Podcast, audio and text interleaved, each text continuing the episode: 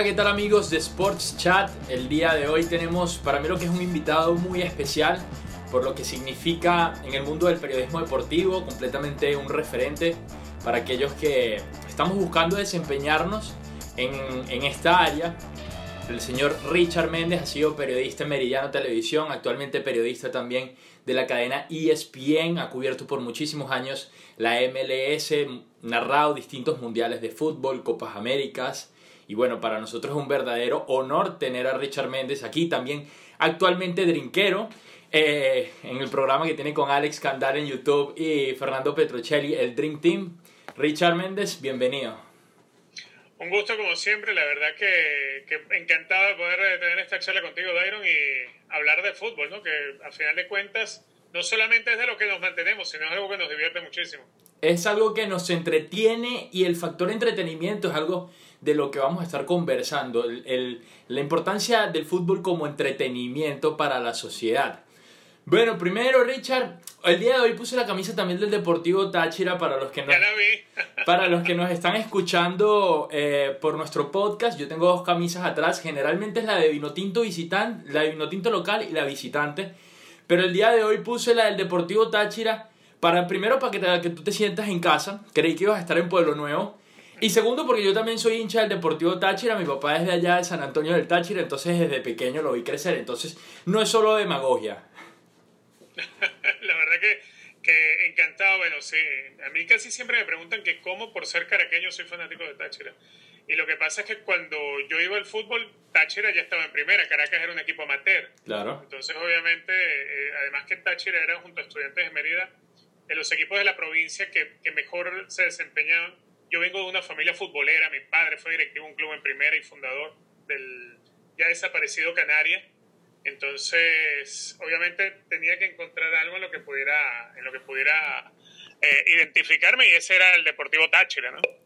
Richard, eh, pero cuando empiezas a ser periodista, y esto antes de entrar en el tema de la MLS, una pregunta rapidito, eh, cuando empiezas a ser periodista, te hallas en la duda de si voy a mantener los colores de la camiseta, voy a mantenerme los colores de la camiseta puestos o definitivamente me los voy a quitar, porque ya hoy en día es inevitable saber que tú eres el Deportivo Táchira. No, sí, a ver, eh, cuando estoy trabajando, eh, ni de casualidad, ¿no? Es más, de hecho, llegó oportunidades que estando en Meridiano, en, eh, que transmitíamos partidos de, de, la liga profesional y había fanáticos de Táchira que, que, escribían el canal acusándome de ser extremadamente fanático de Caracas Fútbol Club, por ejemplo. Entonces creo yo que estaba logrando el objetivo, pero, pero con creces, ¿no? Eso por esa parte, pero a final de cuentas, eh, cuando entré en este medio, en la profesión, en seguir el fútbol, terminas creando amistades con los que en algún modo pues si no son colegas, son compañeros de trabajo, porque eh, tú vas a cubrir el fútbol, pero el futbolista para mí es un compañero de trabajo. Terminas teniendo amigos en el Caracas, en el Táchira, en Estudiantes, en Llaneros, en todos lados, y obviamente aprendes a ver los partidos de una manera distinta. Claro, cuando ya vives lejos, como estoy yo ahora, eh, yo quiero que Táchira lo gane todo. Claro. Definitivamente. Pero pero, y está bien como periodista mantenernos a ese fanatismo porque al fin y al cabo el fanatismo es una de las cosas que nos trajo donde estamos, ¿no? ¿O deberíamos desligarnos más? No, a ver, yo creo que nunca lo terminas de desligar. Eh, lo que no puedes es, eh, a ver, no puedes perder la objetividad. Tú puedes ser fanático de cualquier equipo, eh, pero si tú ves que eh, tu equipo está jugando mal y está perdiendo porque el otro es superior, pues tienes que decirlo, tienes que decir que el otro es superior, que le está pintando la cara, lo que sea. Eh, creo que eso forma parte de, de, la hidalguía con la que hay que llevar adelante esta profesión, definitivamente, pero no perder la parte de fanático porque, a ver, el fútbol es pasión. Claro. Y, y, a uno le gusta estar en un estadio y, y, te dejas contagiar por la, por la euforia de la gente. Eso, eso hay que mantenerlo siempre. Sí, el fútbol es pasión y es una pasión que están haciendo o que se está volviendo ya cada vez más, más grande, ya nació hace un tiempo en los Estados Unidos y eso es lo que nos convoca el día de hoy, el crecimiento, de dónde viene y a dónde va la MLS. Para eso, para empezar por el de dónde viene, hay que remontarnos a finales del 60, principios de los 70, cuando nace la National American Soccer League, ¿no, Richard? Sí, la NASL que tuvo, bueno, era, digamos, una especie de fútbol adaptada al, al muy desconocedor público estadounidense sobre el fútbol. De ahí se comienza eh, a crear esta liga donde se traen figuras para darle impulso, como la presencia de Pelé, Franz Beckenbauer, Carlos Alberto. Le sobraron jugadores a eh, extranjeros internacionales en sus países que llegaron a, incorporarse a la Major League Soccer. Había cosas con las que no se podía comulgar para nosotros los latinos, como por ejemplo lo de los shootouts o lo de jugar al fútbol sin que existiera eh, la posición adelantada, jugar con zapatos que no tuvieran tacos porque se corría en cancha de superficie sintética. Afortunadamente eso no cuajó. Eh, sí, hubo, sí hubo niveles de asistencia altísimos, eso hay que decirlo. De hecho, en aquella etapa, el New York Cosmos vendía más boletos que el Real Madrid en el Bernabéu. el New York Cosmos jugaba en el Giant Stadium, sí señor. Eh, eh, creo que permanecieron una temporada completa llevando 80 mil personas a cada partido de local, el New York Cosmos. Claro, estaba Pelé, estaba Beckenbauer, pero eh, lograron enganchar al, fanático estadounidense. A final de cuentas, no se pensó en dejar un legado, sino se trató de hacer algo como un entretenimiento. Y las cosas que tú no las haces con un plan de larga vida, pues tienden a, fracasar. Y, hubo equipos que terminaron fracasando porque ya se les acababa el dinero del entretenimiento. Entonces ya había que poner dinero en serio. Y si no hubo planes en serio para hacer que el, campeonato subsistiera, pues eh, iba, iba condenado al fracaso. Lo de la Major League Soccer es absolutamente diferente. Es la antítesis de lo que fue la NASL en aquellos tiempos, porque la NASL todavía hoy en día existe. Sí, existe como casi un modelo de segunda división, pero no como tal. Creo que... Mm, más tercera hoy en día. Llegó a ser como la segunda hasta hace un par de años y ahorita, ahora creo que es como una tercera. La verdad es que no podemos definirlas tal cual como tercera y segunda, porque no hay sistemas de descenso y ascenso. Eso lo vamos a conversar ahora más adelante.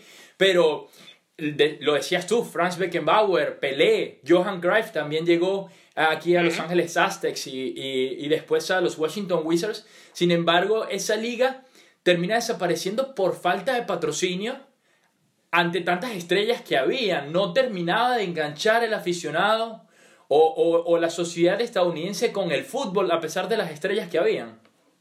Sí, a ver, yo, yo entiendo al fanático estadounidense y todavía hoy en día es una de las dificultades que existe.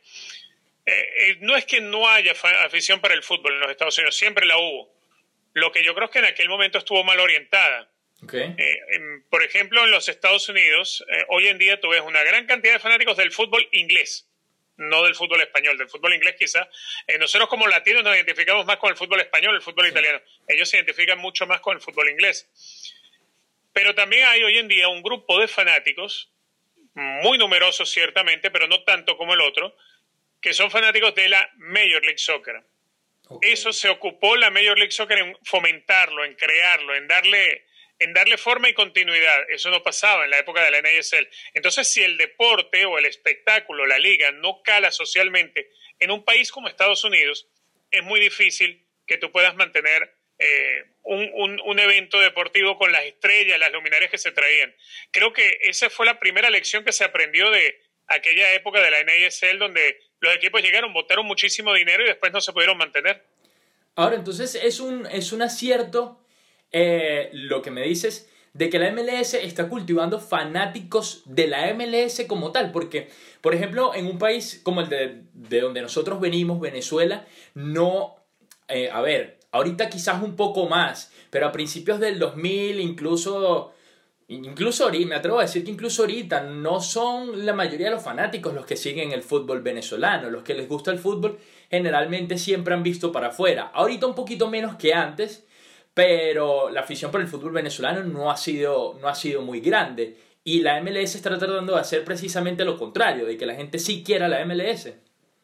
Sí, eh, claro, hay, una ventaja en los Estados Unidos, son más de 300 millones de habitantes. Eh, eh, siempre vas a conseguir gente para llenar un estadio. Mm. Lo que pasa es que tienes que convencer, que convencer a esa gente de que lo que le vas a poner en el estadio es bueno, de que va a ser un buen producto. Y la Major League Soccer ha logrado cosas importantes. Hoy en día la Liga de Fútbol de los Estados Unidos está entre las primeras en el mundo en niveles de asistencia. Quizá los estadios son pequeños, ciertamente hay muchos estadios pequeños, entre 25 o 30 mil fanáticos, pero todos eh, hay varios estadios, no sé, serán cerca de 7, 8 equipos que venden la boletería completa de toda la temporada antes de que arranque la temporada, todo en abonos. donde encuentras equipos como el Portland Timbers, eh, obviamente el Seattle Saunders, incluso equipos de Canadá, como el caso del Toronto FC, fue el primero que logró hacer eso, de vender toda su boletería antes de arrancar la temporada. ¿Qué es lo que lograron? Bueno, que eh, el equipo tenga un ingreso seguro ya garantizado por la boletería, que eh, la gente vaya a los estadios, se han adaptado modelos a lo que de pronto puede ser em, el estilo de vida de la ciudad donde está anclado el equipo. Eso también ha resultado. Quizás son modelos que uno piensa, ojalá funcionara en Venezuela, ojalá, pero es que yo creo que la, gran diferencia está, por un lado, Dairon, en la mentalidad del directivo venezolano y en la mentalidad del directivo estadounidense. El directivo estadounidense es más un inversor, es alguien que quiere ver crecer el negocio. El directivo venezolano no es así, el directivo venezolano quizás un poco más pasional, quizá quiere, cree que con tener un equipo que gane partidos, el público va a venir. Y el público va a venir si logras identidad. Y si no logras identidad, aunque sea ganando títulos, bueno, mire todos los títulos que le costó al Caracas para empezar a llenar el estadio. O sea, no es el título lo que va a llevar a la gente al estadio, es buscarle la identidad al fanático, encontrar esa, esa unión, esa armonía para poderlo llevar adelante.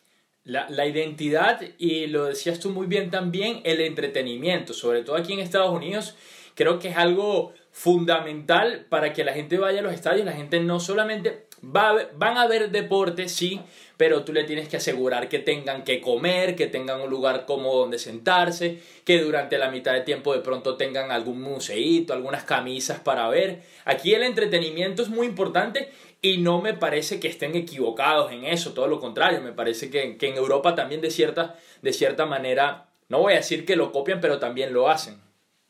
Sí, además que si algo se ha esmerado la MLS dentro de las condiciones que le exigen a los dueños de equipo, cuando vas a tener una franquicia de un equipo de la Major League Soccer tienes que tener tu propio estadio y un estadio que no tenga pista olímpica. Sí. Eh, les están exigiendo, antes no, no existía esa exigencia. Entonces ya, ya te están llevando Exacto. Ya te están llevando a un estadio, de pronto puede ser que sea más pequeño, pero es un estadio para fútbol, a lo que vas. No es un estadio que la gente, salvo alguno que otro caso, eh, no sé, como el caso de, de Montreal Impact, que juega en un estadio que, que, cambia para ser de fútbol a ser de béisbol y que está echado completamente, es diferente. Pero por lo general los equipos nuevos de la Major League Soccer tienen que tener un estadio solamente de fútbol. Los obligas eh, a, presentar un, escenario único para eso, para que el fanático llegue y se sienta como fanático de fútbol. La comodidad del estadio es fundamental, el estacionamiento, los accesos, cosas que de pronto uno se acostumbra, no sé, ir a ver un partido en el Brigio de Iriarte en Caracas, donde no tenías dónde estacionarte, tenías que dejar el carro en la calle. Uno iba por pasión, a uno lo movía solamente la pasión de ver un partido de fútbol, pero no existía lugares cómodos en, en su mayoría como para que el fanático fuera tranquilo solamente pensando en ver el partido. El Mundial, ya continuando con esta historia, hablamos del, del 60 al 70, eh, los inicios de la NASL, y ahora el Mundial de 1994, Mundial que gana Brasil ante Italia en penales, Roberto Baggio, eh, uno de los mejores jugadores del Mundial y del mundo en ese momento, falla eh, el penal más importante para Italia, queda campeón Brasil, y entiendo yo que eso también marca un antes, o sea, ese mundial marca un antes y un después, porque de hecho es el mundial incluso hasta ahorita que ha tenido mayor cantidad de espectadores en el estadio, si no estoy mal. Sí, bueno, también por, por lo inmenso del aforo de los estadios para la época. Eh, hay que recordar aquí los estadios de fútbol americano, que es donde se juegan la mayoría de los partidos, son, eh, eran estadios de, de 80.000 y más eh, de capacidad eso le permitió a Estados Unidos, en un país donde hay tanta, tanta colonia, tanta gente que, podía estar presente en los estadios, pues garantizar un espectáculo. En ese mismo año, eh, para, eh, para, Estados Unidos poder obtener la candidatura a la Copa del Mundo, si mal no recuerdo, eh, Estados Unidos se comprometió a tener después del Mundial una liga de primera división. Es así como nace la Major League Soccer y después del Mundial del 94 eh, si mal no recuerdo, en el 95 arranca eh, eh, la Major League Soccer, en, el, en, el, en el 95, pero estamos en el año 25. 25 años ahorita. Exactamente, exactamente. Entonces era el compromiso y se hace. Y entonces, claro, los equipos empiezan a, tomar en base a los jugadores universitarios. Es por ahí como se puede colar, por ejemplo, Giovanni Savarese. La otra fue tratar de generar un impacto en ese fanático de fútbol, pero que no tenía el fútbol doméstico, que era fanático del fútbol extranjero. Y la mejor forma era traer figuras del extranjero, traer a Donadoni, traer al Pide Valderrama, eh, el, eh, el, Pitufo Ávila, todos los que llegaron, eh, que terminaron por darle, darle ese puntapié inicial a una liga que la pasó mal en los primeros años, pero que sin embargo logró afianzarse como, como el cuarto torneo dentro de los Estados Unidos. Y decías tú que se lo plantearon distinto a la NASL. Sí, totalmente, totalmente. En principio quizá algunos estaban cayendo en el error de empezar a traer, eh, con la creación del jugador franquicia, traer jugadores de renombre y, y, de pronto esos jugadores de renombre llegaban y pensaban que podían hacer fortuna solamente caminando la cancha. Sí. De ahí que vimos muchos jugadores que llegaron y, en realidad no triunfaron. Yo, niño pernambucano, con la gran carrera que hizo, pues llegó y no triunfó en la Major League Soccer. Rafa Márquez no, no, no triunfó en la Major League Soccer. Andrea Pirlo vino a caminar la cancha. Entonces, Steven Gerrard también, me parece. Exactamente, Steven Gerrard. Entonces, ese tipo de, de, fichajes le hicieron daño a la liga, ciertamente. Pero hubo otros que la repotenciaron, como Beckham, por ejemplo. Beckham no tomaba vacaciones. Terminaba el campeonato de Estados Unidos y se iba a jugar al Paris Saint Germain. Thierry Henry igualmente. Eh, el Guaje Villa vino y corría más que ninguno. Es decir, el jugador que venía empezó a cambiar. Ya no era solamente el jugador que traía el nombre, era el jugador que traía el nombre y que venía a ser, a figura. Y eso creo que ha sido parte de, de lo más importante, ¿no? Que la gente no se desilusiona. Caramba, tú estabas esperando poder ver a Andrea Pirlo, después el día que lo viste, el tipo parado en la cancha, eh, daba dos pasos para acá eh, y de pronto entregaba una pelota bien y la otra mala. Entonces, eso, eso eran el tipo de detalles que podían hacer que el fanático se molestara. Hoy en día se cuida un poco más eso. Hoy en día se cuida y tocabas tú el tema de, de, de Beckham. Cambia mucho el prototipo de jugador que llega a los Estados Unidos con la llegada de Beckham, aunque Pirlo y Gerard, que son casos que, que citabas tú ahorita, fueron después de Beckham. Pero el efecto Beckham en la MLS fue extraordinario y le dio un brinco en, en, cuestiones de marketing, en cuestiones deportivas también. Era la figura ideal, un jugador que venía de los Galácticos de Real Madrid en el 2002 en el 2000. De hecho, lo, él firma contrato con Galaxy sin haber dejado todavía el Real Madrid, sabiendo sí. que se le vencía su contrato. 2007, disculpa. Exactamente, el 2007. Eh, David Beckham, eh, incluso cuando Capello se entera que Beckham había arreglado para irse al Galaxy sin haber terminado la temporada en España, él empieza a dejarlo fuera de convocatorias. Uh -huh. Y se venía un famoso partido en Anoeta contra la Real Sociedad allá en, en San Sebastián y convoca a Beckham para ese partido. Tenía tres o cuatro partidos que no era convocado. Y Beckham es el que le salva el partido a, al Real Madrid de Fabio Capello, que termina siendo campeón ese año. Beckham se va como campeón del Real Madrid y llega a la Major League Soccer y se causa un, eh, yo creo que un efecto tremendo, porque recuerda cuando te decía que en Estados Unidos había un, hay una gran fanaticada del fútbol, pero del fútbol inglés. Sí. Beckham formó parte del fútbol inglés en su paso por el Manchester United antes de ir al Real Madrid. Y es inglés. Esa afición, esa afición estaba ansiosa de ver jugar a David Beckham, aparte del que ya era fanático de la Major League Soccer, eh, pues dio eh, una movida muy en serio de parte de su equipo, del Galaxy o de la liga, y, fue impresionante el efecto que comienza a dar David Beckham. Al principio Beckham creo no le gustaba mucho lo de la MLS, que trató incluso de salirse del contrato para ir al Milan y, y, aquí le pusieron, mira, tú firmaste esto y si no lo cumples, tienes que pagar tanto. Y Beckham lo asumió de la forma más profesional, vino, corrió, luchó, jugó lo mejor que pudo y no tomaba vacaciones, iba a Italia o no tomaba vacaciones, iba a París y así se hizo. Eh, finalmente la, la, liga terminó ganando muchísimo con él. ¿Qué, ¿Qué, crees que no le gustó a Beckham en ese momento acá en la MLS? El nivel del fútbol, acostumbrarse al país no creo, porque bueno, al fin y al cabo se quedó viviendo acá o qué. Sí, a ver, eh, creo que varios factores, ¿no? Primero que el fútbol no se viera como lo vemos los que, los que hemos crecido siempre en el entorno del fútbol. Uh -huh. Creo que de pronto tener que, que sentarse a, ser dirigido por alguien, por ejemplo, como Frank Yellow, no es un mal técnico, pero, pero no es un técnico a la altura de dirigir un tipo como David Beckham. Ese tipo de detalles que yo creo que, que no eran fáciles, ¿no? De manejar para él y obviamente para el club, para la liga, porque Beckham venía de, a ver, estás trayendo a alguien de una galaxia diferente, por decirlo de alguna manera, venía del Real Madrid, todo eso. Eh, tienes que ponerle un entrenador que, que sepa más de fútbol que él. Hmm. Creo que eso no estaba fácil conseguirlo, ¿no? Para nada, para nada. ¿Y en qué momento eh, tú empiezas a ver la MLS con algo distinto? Quisiera que nos contaras si puedes alguna anécdota de algún momento que en, en, tu carrera como periodista, también como aficionado del fútbol, que tú hayas dicho, hey, la MLS sí viene con algo, porque, o, bueno, no sé, quisiera también primero preguntarte, ¿siempre la viste con respeto, con admiración o en algún momento también la subestimaste? Yo debo, yo debo reconocer que como, como sudamericano eh, subestimé a la liga, la Major League Soccer. Es como cuando uno en Sudamérica, y eso me lo comentaba Luis Fernando Suárez, que dirigió a Ecuador y lo llevó al Mundial de Alemania, y dirigió a Honduras y también la llevó a la Copa del Mundo. Y Luis Fernando Suárez en aquel momento me decía, nosotros los sudamericanos tenemos una mala costumbre. Nosotros creemos que Sudamérica es la meca del fútbol y nos damos cuenta que CONCACAF es complicada también de clasificar y que no siempre una selección de Sudamérica va a poderle ganar una de CONCACAF. Bueno, igualmente eh, vemos, o, algunos, yo ya de hace años dejé de mirarla así, veíamos a la Major League Soccer como, es la Liga de los Estados Unidos, eh, ese campeonato no va a calar, a ellos lo que les gusta es el béisbol y el fútbol americano.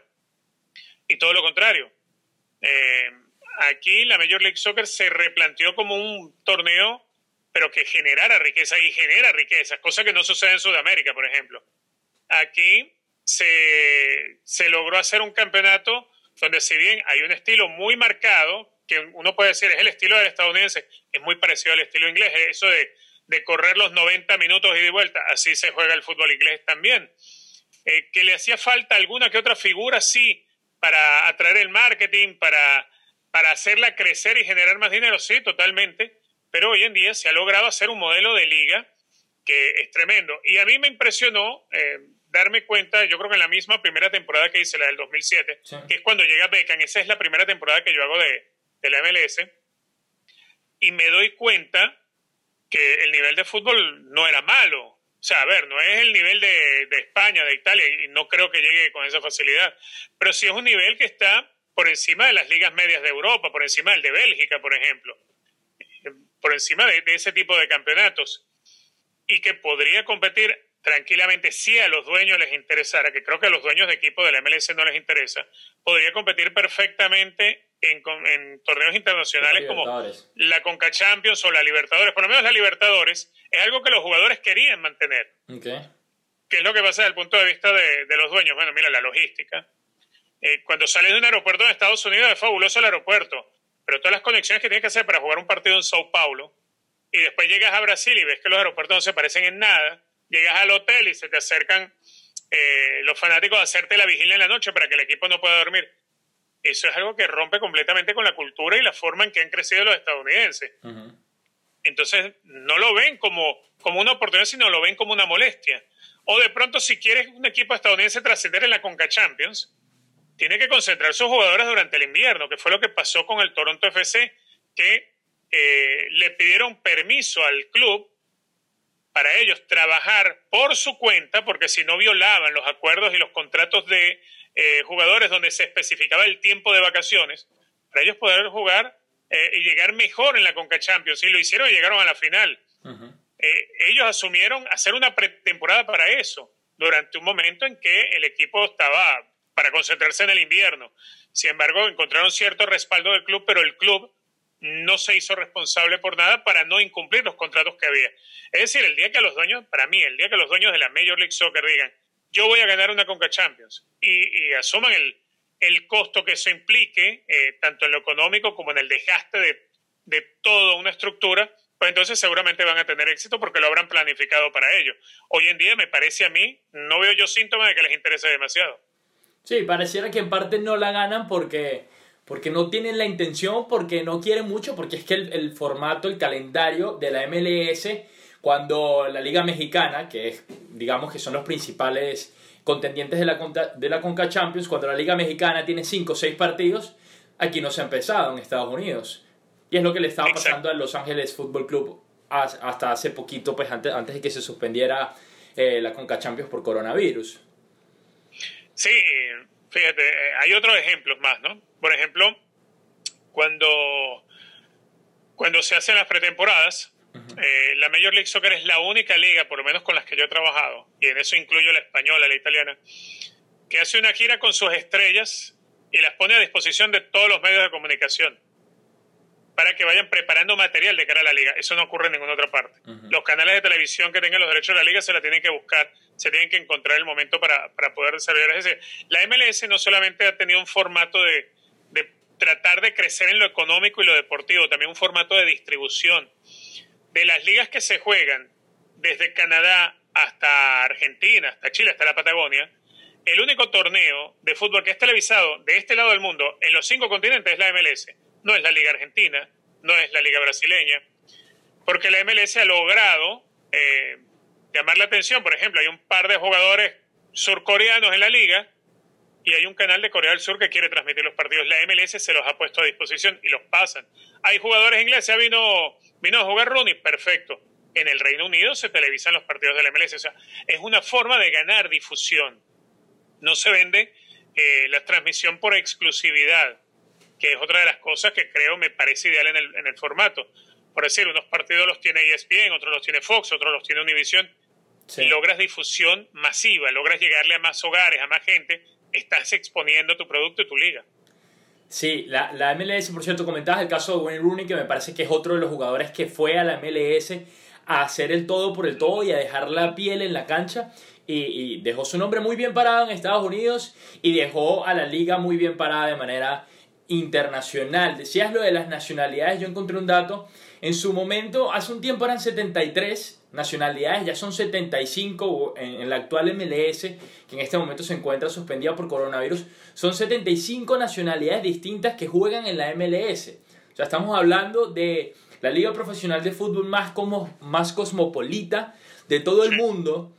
Eh, desde sus jugadores y diría yo, me atrevería a decir también que desde sus aficionados debido a la gran cantidad de, inmigrantes que tiene Estados Unidos. Y creo que eso es algo que le va a beneficiar y va a enriquecer muchísimo al fútbol. Traer un poquito eh, del yoga bonito de Brasil, traer un poquito de la garra charúa de Uruguay, traer un poquito de la rapidez y el físico eh, que, por el que se caracterizan sobre todo los jugadores en, Japón y en China, también la técnica y la táctica de los jugadores de Europa. Eso va a enriquecer de manera tremenda a la MLS, ¿te parece? Totalmente, además que, que cada año se va demostrando más. Eh, por ejemplo, cuando, cuando trajeron a Zlatan Ibrahimovic al Galaxy, hubo, hubo muchos medios de comunicación en, Latinoamérica, sobre todo, que, que se reían, insistían con el tema de, de, que llegaba un jugador quemado, un jugador que no iba a poder rendir. No solamente que llegó y rindió, es que además se fue a Italia y rindió también en Italia de vuelta en el Milan. Entonces, eh, creo que, que, que, ese subestimar permanente sobre la liga no permite a veces que se vea lo que se está haciendo. Yo creo que quizás lo más difícil de aceptar dentro del MLS, y creo que a la final muchos lo van a aceptar, y no solamente para el MLS, me atrevo a pensar que muchos lo van a adaptar y lo van a coger como propio, es el tema de los descensos. Eh, Quizá era, era lo que yo más me oponía. Yo decía, pero es que, es que tiene que estar el derecho deportivo. Pero eso es algo que, que mm, hay que entenderlo. Hay que, hay, que, hay que entender al público estadounidense y entonces uno termina de entender, no puede haber, no puede haber descensos, por ejemplo, en la liga. Ahí me voy al, al tema, por ejemplo, de, eh, a ver, un dueño de equipo, el cual eh, solicita el derecho de poder formar un club para participar en la MLS. Dentro de la cantidad de requisitos que le piden, que si construir un estadio solamente de fútbol, el costo de la franquicia de equipo, que vale, no sé, 100 millones o 120 millones, no sé cuánto debe estar costando la franquicia, además de la nómina de jugadores, la sede social, todo lo que tiene que ser la inversión, es una inversión que eh, fácil en el primer año puede pasar de 600 millones de dólares. A esa persona, ese empresario que invirtió esa cantidad, que creció viendo cómo eh, los Dodgers de Los Ángeles fueron siempre los Dodgers y nunca desaparecieron, y los Yankees siempre fueron los Yankees, y que Los Ángeles Lakers y, y los New York Knicks siempre fueron los mismos equipos, que ninguno desapareció. No le puede decir que si su equipo queda de último va a desaparecer o va a jugar en la segunda división y aquellos 600 o 700 millones de inversión se van.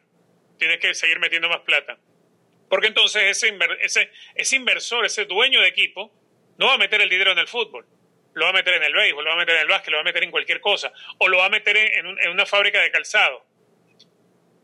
Es una forma en la cual el estadounidense se acostumbró a vivir, a crecer. Pero ahora empezamos a ver ejemplos que la empiezan a copiar. Ya vemos lo que pasó en México. Eso quería En la segunda división. Y creo que hacia allá apunta. No es que aquí, aquí no hay, aquí no hay ascenso, pero sí podríamos decir, bueno, es una pseudo segunda, la USL Pro. ¿Dónde están los equipos de permanencia y, los jugadores en, etapa todavía formativa de la liga de la MLS? Y después está la NISL, que es otra liga profesional. Y hay una cuarta liga profesional, que podríamos decir es una cuarta división también, pero al no haber ascenso y descenso, pero es un campeonato un poco más pequeño, más reducido. Es decir, eh, creo que es casi lo mismo pero eh, lo único que varía es que no hay ascenso y descenso. A veces vemos como en Latinoamérica un equipo que sube de, segunda división a primera, no tiene cómo aguantarse mucho tiempo en primera división y termina endeudado o desaparecido o quebrado. Para, mucho, para muchos equipos en Latinoamérica, incluso todo lo contrario, en segunda división les es más rentable quedarse que, que ascender. Pero ponías tú el ejemplo ahorita de México y, este tema es un poquito polémico. Por ejemplo, en México, en la opinión pública, me parece en general, cayó muy mal la cancelación eh, del ascenso y el descenso en la liga. Dijeron, los periodistas decían que era lo peor que se le copió a la MLS, lo peor que se le pudo haber copiado. Eh, en su momento, el mismo Zlatan y Ibrahimovic aquí en Los Ángeles Galaxy también comentó que no, no habló directamente sobre el descenso y el ascenso, pero si tú interpretas la declaración que da, que da lo mismo quedar primero, da lo mismo quedar octavo, porque todos se clasifican para los playoffs, entonces que no tiene sentido. Yo creo que va un poco eh, esa declaración a eh, estamos perdiendo o se pierde en, en, esa falta de descenso y ascenso quizás la competitividad y, la característica de fracasar y de vencer en el fútbol. La MLS en principio está vista como gran negocio y eso es lo primero que se cuida, ¿no? Por eso el formato de los playoffs, donde si llegas primero o sexto a meterte al playoff, eh, igual vas a tener posibilidades de salir campeón. Eh, eso pasa en los otros modelos, en el que hay, en el que hay ahora mismo en Venezuela, por ejemplo, el que hay en México con la liguilla. Es decir, ese esquema existe, no es solamente exclusivo de la MLS. Eh, ¿Que le baja calidad? Yo creo que no. Yo creo que lo que hace es aumentarle oportunidades a los que se metieron a última hora entre los, entre los cuatro primeros, los seis primeros le aumenta esa, esa posibilidad de, lograr el título. Como el caso de Seattle el año pasado. Exacto, exacto. Alarga el campeonato, pero eso no es algo exclusivo de la liga, de la MLS. Ahora, eh, cuando se dice en Latinoamérica que le, le copiaron lo peor a la MLS, lo que yo entiendo es el desconocimiento de una cultura que es lo mismo a lo que yo me enfrenté cuando llegué. Yo desconocía la cultura y me chocaba, yo creo que los primeros tres o cuatro años me chocaba eh, aquello de que no existiera descenso incluso en muchos de los futbolistas que llegan a la MLS, la mayoría, eh, se hacen esa misma pregunta y no entienden por qué, porque es que venimos de esa cultura. Pero entendiendo la cultura americana y entendiendo que, que esto puede ser una evolución para el fútbol, yo lo veo así. Ahora, yo fíjate, yo ahora soy uno de los defensores, que las segundas divisiones no sean de ascenso, sino que sean de, de permanencia y, y, de formación de jugadores. El jugador que es bueno, lo van a ascender a la primera, lo van a llevar no va a ascender el equipo de, la, ciudad pequeña. Bueno, pero es que a veces ascienden y sí, le das una alegría a un pueblito de, de 25 mil personas. Pero a veces lo que le estás es causando un gran problema. Te voy a traer a la memoria un ejemplo. Nacional de Colón. Salió campeón en Venezuela. El año que pasó, desapareció, no tenía cómo sostenerse. Eh, habían ganado un torneo y, no era un equipo que tuviera dinero. Y era un equipo de segunda división que lo llevó arriba al, el cura Calderón consiguiendo el cupo que era de Marítimo. Es decir, ejemplos hay muchos en Latinoamérica. Te nombro el, de Colón porque es el primero, el de Nacional porque es el primero que se me viene a la mente. Pero lo vemos incluso en España, lo hemos visto equipos que suben de segunda división y los salarios cambian, los gastos cambian, las concentraciones cambian. Eh, la respuesta a la larga es deuda. Y eso es lo que justamente no quiere la liga. Entonces la liga trata de mirar hacia allá. Y creo que en México entendieron que esa es una, una forma viable. Los dueños de equipos en, en, la Liga Mexicana, en la Liga MX, creo que van a apuntar hacia eso. Sí, eso pareciera. Desde el punto de vista económico, yo, yo estoy de acuerdo contigo en que es más rentable para cualquiera que quiera invertir en el fútbol. Es más rentable saber que tiene a sus equipos asegurados en, la primera división y la muestra es, y, esto es importante, yo leía un libro, eh, me había leído un libro hace mucho tiempo, pero lo quise releer un capítulo para esta entrevista, que es el libro 14, que es la autobiografía de Johan Cruyff. Johan Cruyff pasó por acá, por la MLS, lo decíamos ahorita, y él hablaba de que cuando él llegó a, Estados Unidos, después de haberse retirado del fútbol, porque él después del Fútbol Club Barcelona se retira, tiene problemas económicos y dice, tengo que volver porque es lo único que sé hacer, y va para acá en Estados, a Estados Unidos, dice, el fútbol estaba empezando, sí, pero llegué al país que mejor desarrolla los deportes en el mundo. Y a prueba de eso está el fútbol americano, está la NBA, está la Major League Baseball, etc. Y eso es precisamente lo que intenta, entiendo yo, la MLS acá. Es eh, quizás pues, mantener un buen nivel de fútbol seguro, pero más que eso, mantener también un buen negocio, ¿no? Un buen negocio, algo que le permita eh, la permanencia, la sustentabilidad del negocio de los equipos en la liga. Eh, quizá el último fracaso en ese sentido que vivió la liga es bastante reciente, pero fue una apuesta, me parece a mí, mal manejada cuando se permite que Vergara tenga un equipo en, Los Ángeles y entonces nace Chivas USA, pensando que por ser Chivas iba a atraer a los fanáticos mexicanos, porque sabemos la influencia que hay de, mexicanos o de hijos de mexicanos en Los Ángeles. Y al final de cuentas no hubo identidad. Primero porque todo el mexicano no es fanático de Chivas. Porque traes un equipo con el nombre de Chivas, pero no es las Chivas. Y porque además ya en Los Ángeles había una identidad hecha para el Galaxy. ¿Por qué no sucede esto con el AFC? Bueno, el AFC es un equipo no para mexicanos, es un equipo un poco más amplio eh, y que sí eh, encuentra identidad en el que es hijo de mexicanos, pero que a lo mejor es fanático de la América o, no de la, y no de las Chivas, pues no sé, de, los Leones, de cualquiera. Y eso cambia totalmente el escenario. Y el AFC se convirtió en la respuesta de los fanáticos de fútbol que no eran fanáticos del Galaxy, que estaban en Los Ángeles. Y fue un, fue un acierto. Yo era uno de los que decía, uy, esto va a ser un fracaso. Pues no. Con el Miami FC, yo al principio tenía mis dudas, porque Miami tuvo oportunidades en la MLS, por ejemplo, el Miami Fusion y todo aquello, y no le fue bien. Y de pronto lo que era sustentable en Miami era el equipo de la NISL, eh, los, los Strikers de Fort Lauderdale, por cierto, que juegan en el Local Stadium. Sí. Y al final de cuentas, eh, tengo entendido que lo del Miami FC eh, va, a, lograr un impacto grandísimo. Entonces, ciudades que antes eran muy difíciles para convencer al fanático, porque en Miami, por ejemplo, bueno, no es ni muy mexicana, ni muy venezolana, ni muy cubana, ni muy argentina, es muy, eh, muy poli, sí, muy, hay demasiadas nacionalidades diferentes y puede haber muchos gustos distintos para el fútbol. Sin embargo, creo que la idea está bien concebida. La liga aprendió mucho y por eso se ahorra los fracasos. Eh, yo soy de los que piensan que si ven la liga hoy en día eh, sigue añadiendo equipos, pues van a llegar. Este es un país donde le caben fácil 40 equipos profesionales. Estoy, estoy convencido que se llevan las cosas. 40 equipos profesionales es, un número largo para... En primera categoría, en primera, por, decir, en la MLS. Por eso, en primera categoría. Eh, te citaba ahorita el libro de Johan Cruyff y él decía, o en, en su libro, en su autobiografía, le llamaba mucho la atención el modelo de desarrollo de futbolistas en los Estados Unidos. Es un tema que quiero tocar.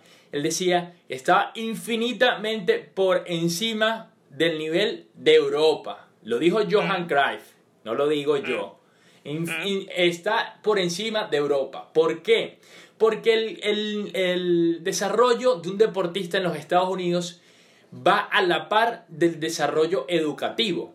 Sea, tú para poder llegar a un equipo eh, de cualquiera de los deportes, tú tienes que ir al colegio y tienes que ir a la universidad. E ir al colegio en los Estados Unidos, todo el mundo va. El que no va es porque no quiere, porque colegios públicos sobran en los Estados Unidos.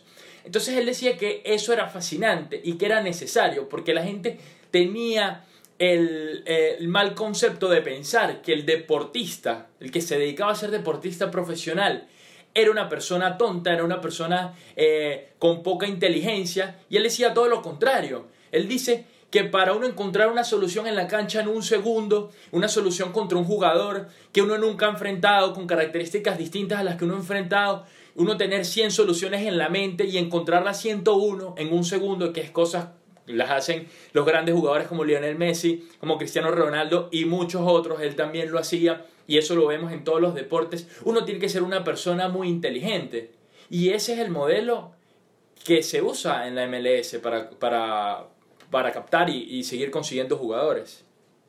Sí, aquí, eh, viéndolo desde ese mismo punto de vista, eh, si bien los equipos, los clubes, eh, no desarrollan las categorías menores de una gran manera, sí están desarrollados por los otros esquemas, los esquemas donde hay las academias privadas o las academias en cada ciudad. ¿Qué es lo que se busca eh, con esto? Bueno, los padres entienden, los padres de los hijos, porque aquí la universidad es muy costosa, que la mejor forma de aliviar los gastos de la universidad es consiguiendo una beca.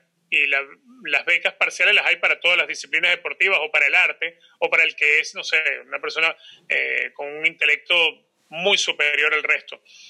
Entonces, eh, muchos hacen esa apuesta. tú ves, los padres invierten fuerte en estas academias de fútbol, pero además son academias de fútbol que no es que tú llegas e inscribes a tu hijo. Tu hijo tiene que probarse en esa academia, a ver si él tiene las condiciones como para poder eh, ser parte de la academia y, después empezar a pagar todos los meses. Eh, la verdad es, eh, es muy complejo, pero en, realidad terminan por desarrollar bien a los jugadores. ¿Qué es lo que ocurre cuando tú llegas a la universidad? No solamente le pasa al fútbol, le pasa al baloncesto, al béisbol, al fútbol americano hay cualquier cantidad de grandes atletas que terminó, terminó la universidad porque consiguieron una beca al 50% por, por ser un gran jugador de baloncesto o de fútbol. Se graduó de la universidad, colgó el título y colgó los zapatos también y no volvió a jugar al fútbol. Eso sucede mucho, se pierden infinidad de atletas. Creo que es lo único que le falta a Estados Unidos es lograr ese, puente entre el, estudiante universitario en el deporte, en el fútbol, y el deporte profesional. Es lo único que creo me hace, me parece a mí le hace falta, pero la formación ciertamente la tiene. La otra es que también el futbolista crece en Estados Unidos con, con esa preparación que es muy buena, pero crece sin ser pasional por el deporte como lo podemos ser nosotros. El, niño estadounidense que juega el fútbol no sueña con jugar en el Santiago Bernabéu. Sueña con llegar a la universidad, y estudiar medicina. Juega para pagar Tal vez juega, sus gastos. Exactamente. Tal vez juega el fútbol y, sueña con, con ver, no sé, a Peyton Manning y jugar fútbol americano. Es así.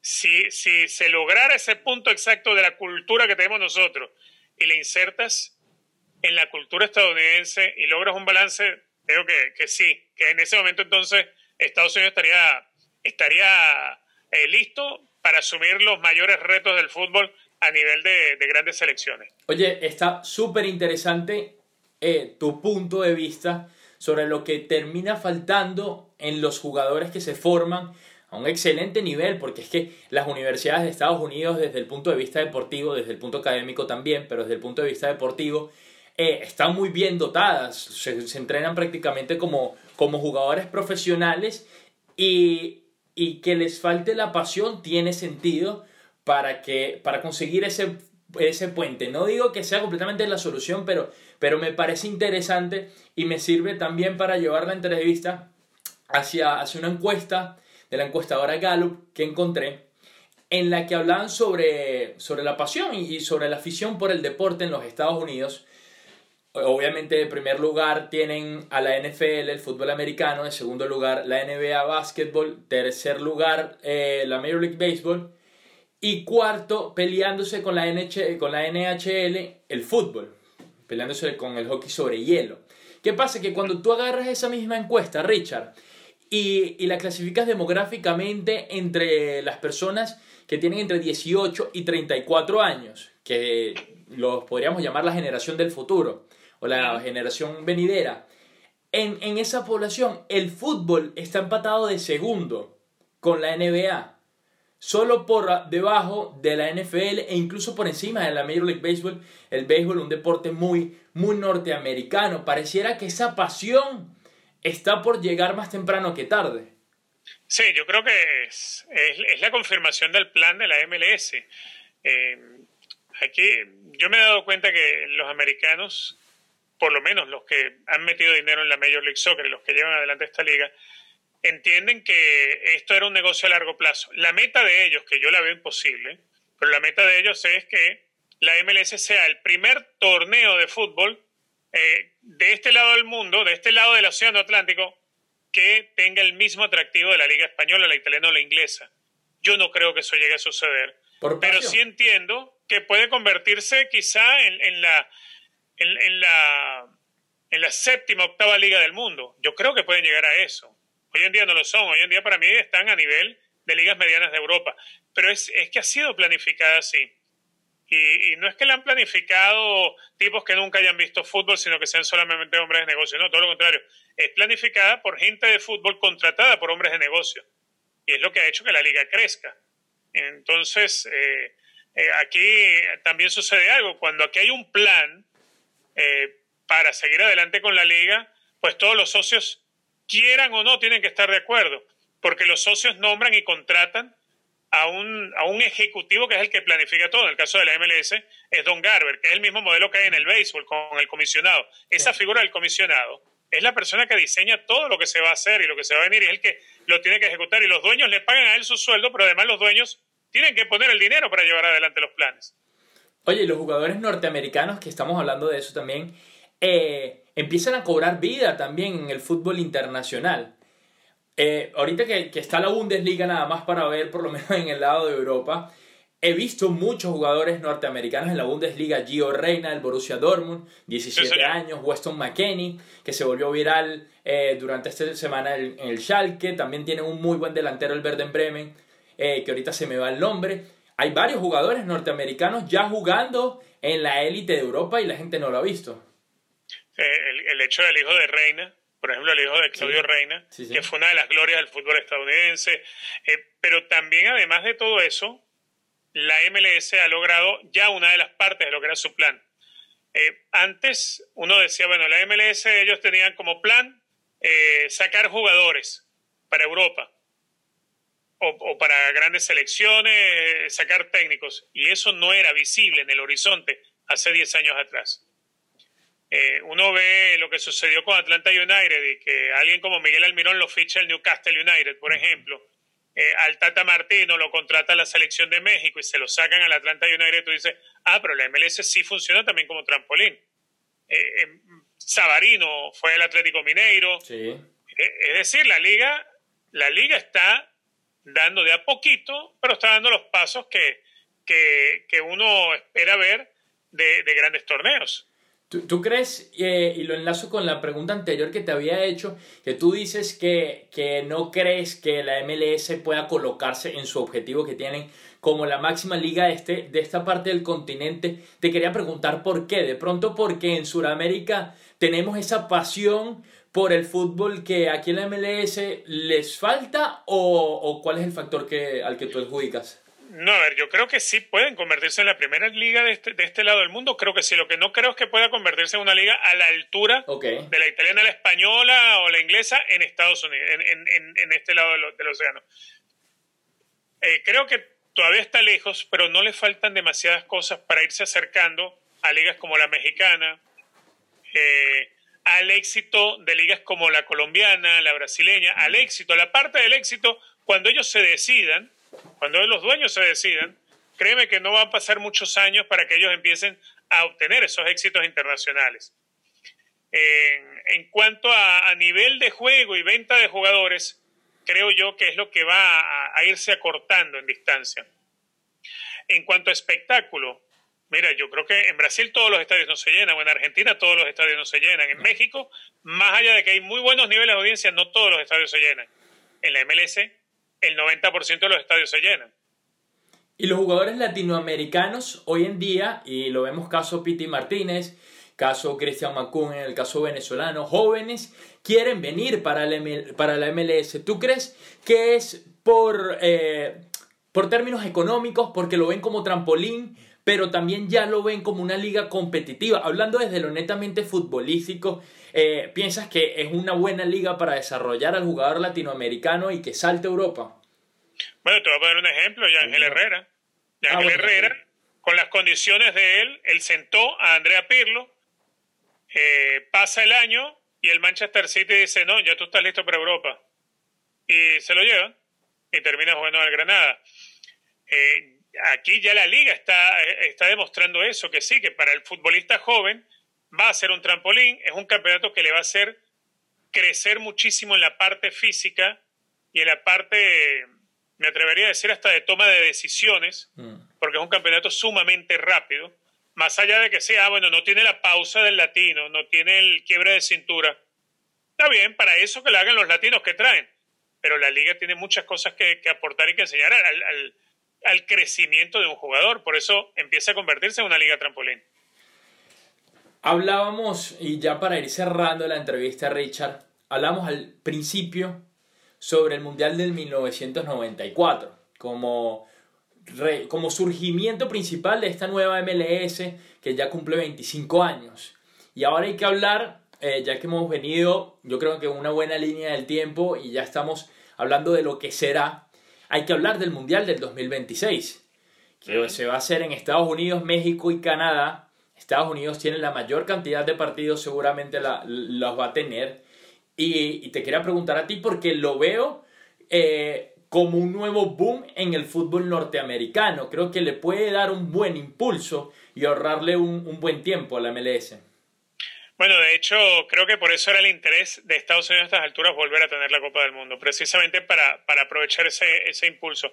También es cierto que Estados Unidos eh, lo demostró desde que asumió eh, la localidad de la CONCACAF, Liga de, perdón, de la Copa Oro de la CONCACAF. Lo demostró en el 2016 siendo sede de Copa América, que lamentablemente, por ejemplo, para Centro y Sudamérica, o para toda Latinoamérica, los grandes torneos no tienen un país, salvo México, medianamente, ah. pero no tienen un país como Estados Unidos, donde tienes garantía de estadios, de, de, distribución de vuelos, de hotelería, de vialidad y de fanáticos para llevar adelante grandes torneos. Eh, para una Copa del Mundo, Estados Unidos va a ser un éxito igualmente. Le va a permitir crecer a México en cuanto a la organización de este evento, aunque México ya organizó dos Copas del Mundo. Le va a permitir a Canadá hacerlo y hago esta comparación porque eh, mm, Brasil, mm, a cinco años del Mundial, los estadios no están en las mismas condiciones. Eh, yo estuve, por ejemplo, el año pasado en, Maracaná y ver que en Maracaná, por ejemplo, hay interruptores de la luz que ya no sirven o que se los roban. O sea, esas cosas pasan, así somos los latinos. No cuidamos a veces lo que tenemos. En Estados Unidos vas a tener garantía de que todo funciona. Estados Unidos no depende de hacer una multimillonaria inversión para, para que se juegue un mundial acá ya tienes prácticamente todo. Entonces, Estados Unidos ha demostrado tener un nivel para, todo ese tipo de cosas en cuanto a infraestructura y en cuanto a la capacidad organizativa, y esas son herramientas en las cuales se va a apoyar la MLS cuando vengan esos torneos. Va a relanzar, obviamente, la liga, va a, relanzar también eh, la carrera de jugadores que quieran eh, dar el salto a otros equipos importantes en Europa o el que quiera volver. Eso va a suceder seguramente con eh, el Mundial del 2026. Tú, tú, que llevas tiempo en Estados Unidos, ¿cómo te imaginas ese mundial? Y que llevas tiempo en Estados Unidos y que has estado en muchos mundiales. Sí, a ver, yo creo que va a ser, va a ser eh, atípico, eh, porque tener un mundial con pocos partidos eh, repartidos entre tres países, pues uno, uno le va a costar todavía acostumbrarse, ¿no? Creo que igualmente la parte que se va a hacer en Estados Unidos va a tener el éxito garantizado, igual que de México. No estoy muy seguro con Canadá, pero sí, sí lo imagino, no lo imagino tan, tan romántico como pudo haber sido el del 94, por decirlo. Además que el Mundial del 94 eh, llegó en la final soñada, que era Italia y Brasil. En aquel momento eran las dos grandes selecciones que había en el Mundial y sin duda alguna se les dio, tuvieron esa fortuna. No sé cómo llegarán aquí las cosas de aquí al 2026, pero sin embargo estoy consciente que se va a hacer una gran Copa del Mundo y va a ser muy bien aprovechado por, por la Liga estadounidense. Voy a cerrar eh, con una cita que quiero que me des tu opinión del libro que te digo de Johan Cruyff. Eh, bueno, como saben, Johan Cruyff falleció en el 2016 y antes de fallecer, cuando escribió este libro, puso esto al final del capítulo 4, página 101, por si lo quieren buscar. Abro comillas. Cuando veo cuánto ha mejorado el soccer allí, sé que es solo cuestión de tiempo para que Estados Unidos gane el título de campeón del mundo. Bueno, mira, es un poco fuerte, ¿no? Pero, sí, sí, por eso lo, eh, lo traía aquí a comentar. Te voy a decir, es la intención de la inversión que se ha hecho en Estados Unidos, es la verdadera intención.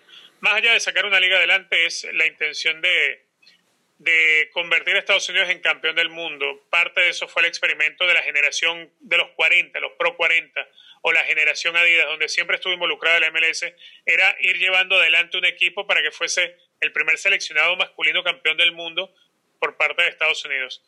Eh, el tema es que un mundial de fútbol mm, lo, lo completan muchas más cosas que el desarrollo que puedas tener. Algo es cierto, aquí en Estados Unidos está todo lo necesario, todo lo necesario desde la estructura, las canchas, los entrenadores, el dinero, como para ser una potencia en el fútbol, como para ser una verdadera potencia y poder ganar un mundial. Yo siempre he dicho que ahí es donde le vuelve a faltar el toque de cultura, el toque de pasión. Si se logra ese toque de cultura, por poco que sea de pasión, y aprovechando que un mundial de fútbol es un campeonato corto, que si llegas bien físicamente, si, si tienes jugadores bien desarrollados como para pelear y competir, pues de pronto por ahí se te dan las cosas y logras estar entre los cuatro primeros y por ahí algo pasa. Ya Estados Unidos fue semifinalista de Copa del Mundo en el 50, si mal no recuerdo. Pero sería, sería un agua sin duda alguna, pero yo todavía tengo mucha duda de que logre ser campeón del mundo. O sea, eh, hay cosas que no se pueden planificar tan fácil y esa es una de esas que yo creo que no se planifican. Ojalá, ojalá, porque eh, eso significaría que aquí lograron completar todas las fases de ese proyecto del MLS, incluida, diría yo, esa, esa pasión que nos caracteriza a nosotros. Richard, eh, he empezado a cerrar las entrevistas con una recomendación. Creo que te puedo agarrar un poco de repente, pero es que me gusta que los que escuchan y, y nos ven, los que nos escuchan y nos ven, puedan de pronto, si les interesó, si les gustó la entrevista, si les gustó el tema, puedan de pronto consultar otras, o, otros libros, puedan consultar documentales, revistas. ¿Qué tienes para recomendar? A ver, eh, en cuanto al libro, Los 11 Caminos al Gol de Marcelo Bielsa, o, o el de Fútbol a Sol y Sombra, por ejemplo. De Eduardo Galeano, acá está. De Eduardo Galeano, exactamente. Ah, mira, ahí lo tienes, ¿verdad? Sí. Esa es una. Ahora, recomendar películas. Yo soy, a ver, eh, amante de la pasión en el fútbol. Recientemente me enganché con una serie en Netflix que muestra algo que que se disfraza de fútbol, pero que no es fútbol, y que termina siendo uno de los cánceres que tiene la sociedad alrededor del fútbol, sobre todo en Latinoamérica. También está presente en países como Italia, España, pero sobre todo en Latinoamérica. Eh, si pueden verlo, está en Netflix, eh, Puerta 7, que es una serie argentina, y trata de todos los negocios y la delincuencia que hay, eh, con líderes de barras que saben manejar una masa de gente, fanáticos, y la utilizan para hacer muchos negocios, negocios que tienen que ver con la delincuencia y con una cantidad de cosas que, que son verdaderamente problemáticas. Esa es la, otra recomendación que les puedo hacer. Richard Méndez, periodista de ESPN, ha estado con nosotros aquí en Sports Chat. Ha sido un verdadero placer. Para mí fue una entrevista eh, muy amena, prácticamente también un logro profesional, por lo que te digo que, que eres uno de mis referentes. Y bueno, las puertas están abiertas siempre aquí en Sports Chat. Esta es tu casa. Muchísimas gracias, Dairo. La verdad, un, placer poderte acompañar. Te mando un abrazo grande y muchísimas bendiciones. Gracias, Richard. Señoras y señores, Richard Méndez, periodista deportivo de ESPN, conversando acá en Sports Chat con nosotros sobre el origen de la MLS y a dónde va a parar esta liga de fútbol norteamericano que esta vez pinta para bien. Me despido de ustedes, pero antes recordarles que me pueden seguir en las redes sociales como arroba Dairon S también para que se metan en mi canal de YouTube, que les dejo el link en la descripción, porque se viene un capítulo especial sobre la MLS en el cual incluiremos varias de las respuestas y, de las anécdotas que nos contó Richard Méndez, pero también tendremos otros invitados muy especiales ahí en el canal de YouTube para que se suscriban. También se pueden suscribir al podcast y agradecerles infinitamente por elegirnos para entretenerlos e informarlos sobre esto que nos encanta, que es el deporte. Cuídense mucho.